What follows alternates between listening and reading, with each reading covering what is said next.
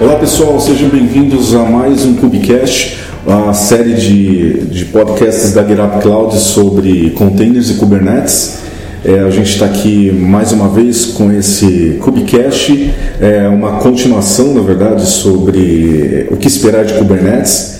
Essa é a parte 4 Tá? Se você não ouviu ainda os capítulos anteriores, acesse o nosso canal ah, que está disponível no iTunes, está disponível no Overcast e outros canais aí de, de podcast. Cubecast com K, da Get Up Cloud.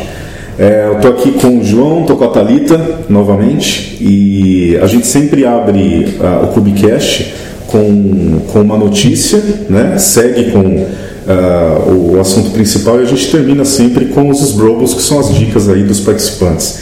Então, qual que é? Tem alguma notícia dessa semana aí, o, o João? Isso aí, essa, a notícia dessa semana, ou desses dias aqui, é que a gente quer dar as boas-vindas à Aptio como, como vendor né, do Gartner. Então, no, no, ano passado nós fomos escolhidos como, como vendors, né, e esse ano a Apple recebeu esse selo e a gente quer dar as boas-vindas para eles. Sejam bem-vindos ao, Sejam bem-vindos. ao Select Clube de Cool Vendors. São calouros, né? Nós somos veteranos. Calouros, mas a gente quer receber eles bem. Muito bom, muito bom. Essa é a notícia de hoje. Vamos para o tema principal, então. O que esperar de Kubernetes? Lembrando que é, essa é a parte número 4 da discussão, né? Já, já falamos aí em três uh, três partes anteriores sobre o mesmo tema, mas com assuntos né, diferentes aí, uh, debatendo sobre assuntos diferentes. E hoje sobre o que, que a gente vai falar, gente? Qual que é a... Hoje a gente vai falar sobre resiliência, mas é, eu quero começar como nas séries, né? Então, nos episódios anteriores. Nos episódios anteriores. a gente falou bastante sobre agilidade, a gente falou sobre os componentes do Kubernetes. Mas o, o objetivo mesmo de você usar containers e você usar um orquestrador, né, é, não é, o objetivo não é em si ter Kubernetes. Esse não é o meu objetivo. Ah, qual é o seu objetivo da empresa? Rodar Kubernetes. Não. Seu objetivo é atingir o seu cliente. É que seu cliente possa ter a aplicação, é, ele possa acessar a aplicação em todo o tempo. E que e para você, como o dono da aplicação, é que a sua aplicação sobreviva às adversidades. Né? Então, resiliência é isso, adaptação rápida às mudanças. Então, é, acho que o primeiro tópico que eu queria abordar é auto-scaling, né? Então, que é o HPA do Kubernetes e que é, ele traz essa feature, né? Auto-scaling para os seus pods, que é, rapidamente, como você já tem as imagens, rapidamente você pode crescer de 2 para 20, para 50, para quantos você quiser, são só processos que vão se iniciar. A partir de um, um recurso ou algo do gênero que atinge um determinado limite que você configure nisso. Então ele vai escalar isso aí, se chegou num, num tal ponto, ele vai aumentar um container. Você tem um gatilho e aí isso. você consegue replicar os containers. Exatamente. Se eu tiver um, sei lá, um tempo, Legal. um limite X lá de CPU, por exemplo, ele vai aumentar isso aí de acordo com o limite que, que bater ali.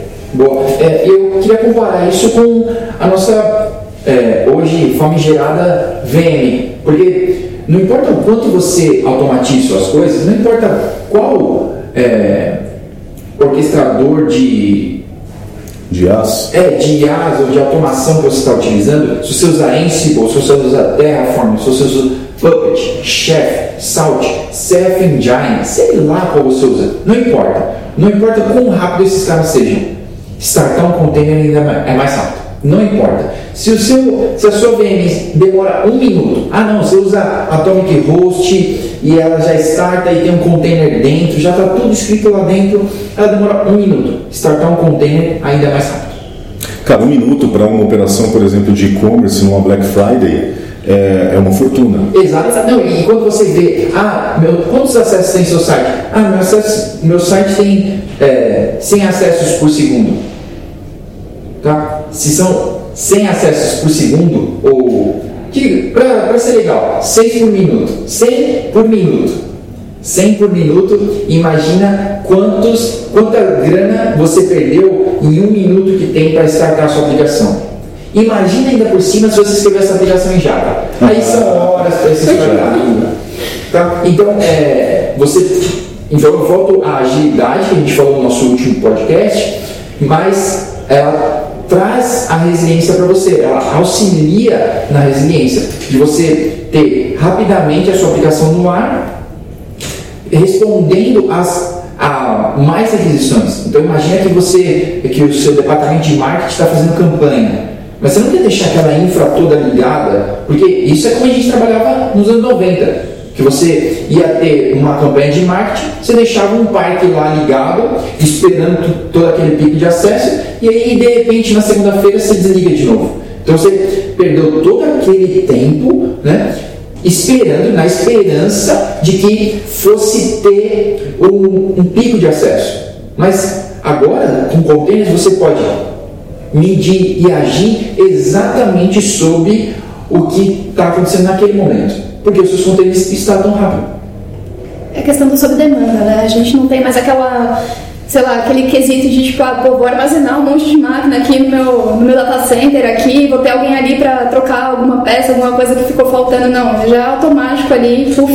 Sim, e, pô, é, você pode ver, por exemplo, é, fábricas de carro, né? Eu sei, eu não domino esse assunto, mas só vou dar um exemplo. Que a, a fábrica de carro tem lá um montão. Você vê a foto dos caras de helicóptero e tem um montão de carro lá, cara. Nem tem como. Se sair tudo aquilo de carro do parque, a rua para. Mas beleza, os caras têm tudo aquilo de carro e nem sabem se vai vender todos aqueles carros. Não tem um jeito de poder fazer o carro só quando alguém pedisse. Se fosse bem rápido de fazer, ele faria desse jeito. É a mesma coisa que o seu container. É bem rápido de startar, então deixa parado. Na hora que precisar, ele starta, atende a requisição do seu cliente e pode desligar de novo. E você pode derrubar o container quando você não precisar mais dele. Esse é o gatilho reverso também. Tem o gatilho Exatamente. Legal. Então, tanto para subida como para descida. Bacana. Just in time. Isso aí. Just in time. Just in time. Olha aí. Thalita também é Talento tá arrebentando, né? Como sempre. E, é, e a orquestração que o Kubernetes traz para você também é uma feature que vai te auxiliar na resiliência. Então, imagine que você tem máquinas no seu cluster, uma máquina dessas pode falhar, uma máquina pode ter problemas, uma área do seu cloud provider ou do seu data center, um hack, ou uma máquina apenas, ela pode ter problemas, cair e os pods estavam lá dentro. O que vai acontecer? Você tem uma lista disso? Você está controlando isso no seu Excel? Não, o Kubernetes está controlando isso no banco de dados dele e ele vai manter esse estado. Então, ele vai migrar esses portos para outras máquinas que estão saudáveis e vão manter a sua aplicação respondendo para o seu cliente novamente. O cliente está sendo atingido, o cliente continua feliz com a sua aplicação e você vai resolver seus problemas de operação sem o cliente saber. Essa é uma pergunta que eu tenho até. É, quando a gente fala de Kubernetes, ele cuida, por exemplo, de é, quando você tem mais de uma máquina né, reservada no serviço de cloud, uma Amazon, uma Azure da vida, é, ele cuida já de, de subir esses containers na, em máquinas diferentes já, caso haja uma falha, né? Então você não fica refém de uma única falha, é isso mesmo? Não é por essa linha? Exatamente isso. Ele analisa ali qual a máquina, qual o, o nó que tem mais recursos ali para estar tá alocando o container certinho. Então, ele consegue é, discriminar essa, essas coisas, sem, é, evitando aí que tenha o top, top a máquina, ou que acabe esses recursos. Lógico que vai ter um limite ali, porque nada, a máquina também não é, não é eterna, mas. mas é basicamente isso, ele consegue estar analisando isso aí. Boa. É, eu acho que, atrelado a isso, você ainda pode escrever probes para o Kubernetes checar a sua aplicação exatamente como você deseja. Então esses probes podem ser de início, né? então se você tem, de novo, né? volta a piadinha do Java, mas é só porque o Java ele tem um pré-start, né? As piadinhas infames.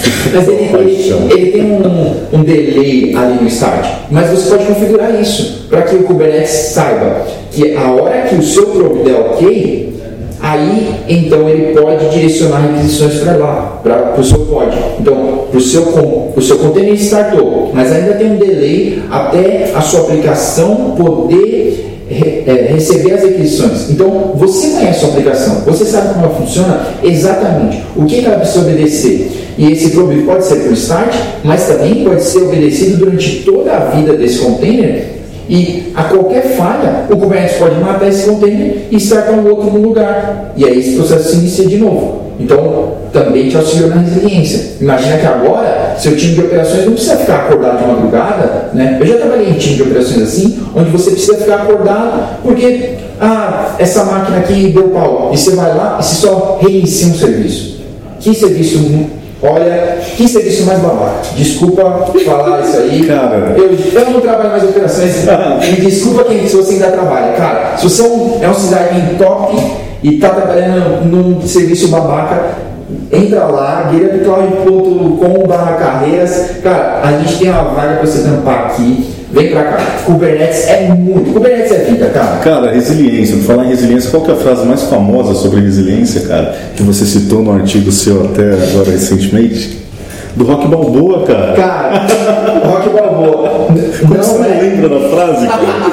não é. O que importa não é o quanto você aguenta bater, mas sim o quanto você aguenta apanhar e continuar seguindo frente. Continuar lutando. É isso, é isso que importa. Não importa se a, se a sua aplicação, ela. Ah, minha aplicação é top, ela inicia muito rápido, isso aqui. Cara, o que importa é, ela é resiliente, ela está preparada para poder suportar falhas. Então, às vezes, é, ao menor timeout, a aplicação já fica doida, já começa a dar um monte de pau. Eu queria dar um exemplo bem rápido, que eu fui, que eu estou no processo de tirar passaporte.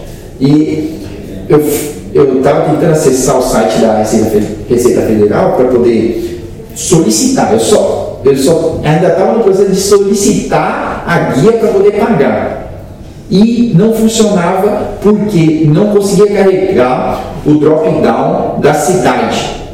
Olha isso, cara, eu não conseguia pedir um boleto porque o drop-down da cidade era muito grande e dava timeout na página e não funcionava. Meu Deus, que coisa mais imbecil! Como pode, cara? Eu só queria um boleto, só queria pagar. Só queria falar de onde eu sou, tá ligado? Eu só queria escrever lá São Paulo. Pô, não tem como ter uma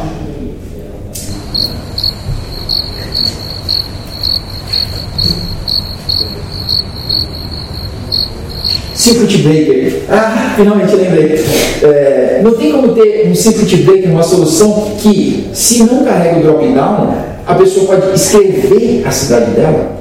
Porque tem uma outra pessoa lá, infelizmente você vai ser atendido por uma pessoa na Receita Federal. O cara vai lá, São Paulo. Amigo, só tem uma São Paulo SP. Só tem essa. Brasil, São Paulo SP, só tem essa.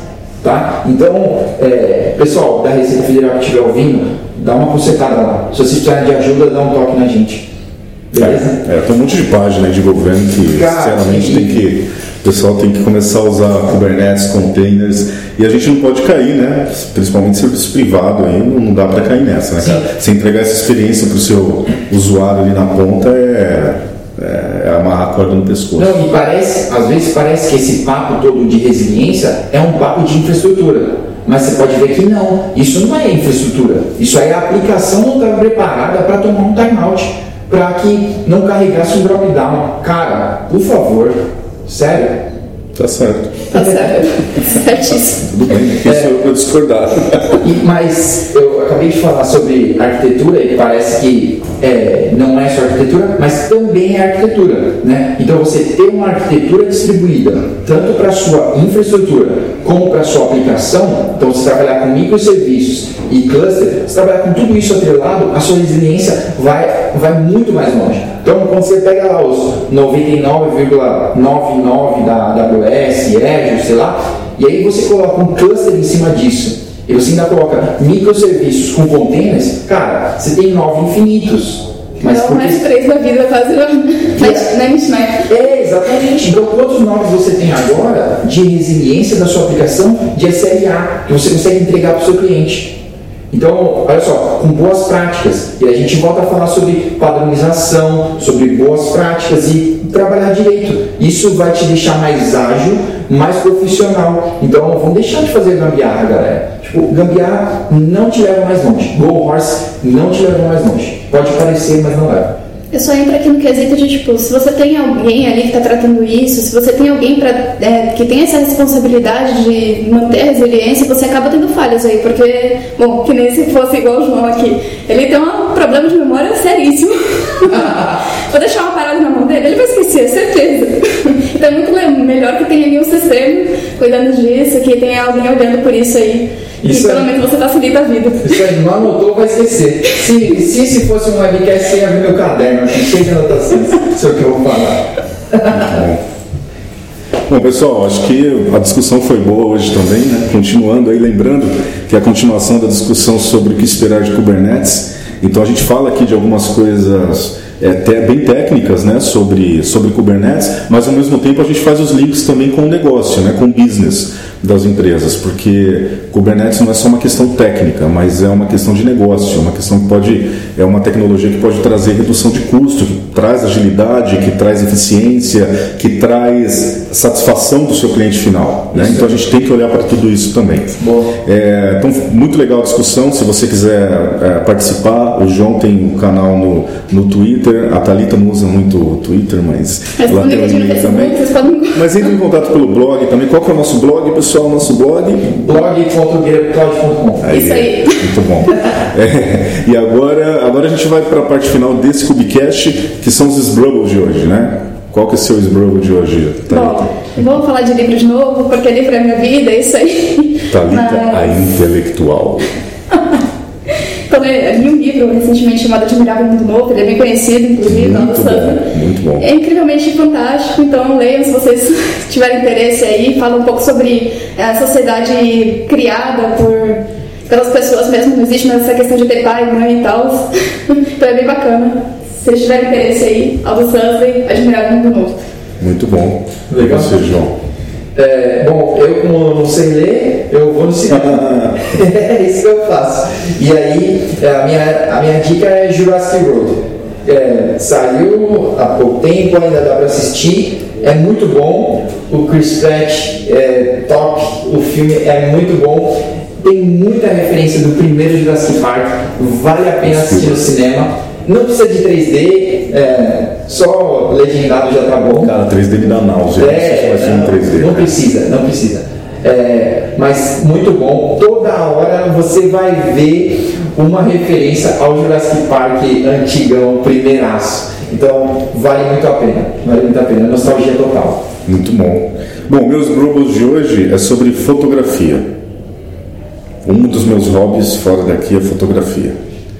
E eu queria dizer o seguinte, cara, tem umas fotos de rede social que dá até medo. Você olha e fala, por que, que a pessoa publicou esta coisa horrorosa? Então assim, como, é, como não vale só a crítica destrutiva, não vou ficar criticando a foto dos outros, mas é, vou, vou, colocar algumas dicas. Né? Eu começo hoje, eu vou fazer uma série também, depois eu dou mais dicas de, de fotografia. O pessoal usa principalmente celular para fazer fotografia e hoje os celulares estão muito legais para isso.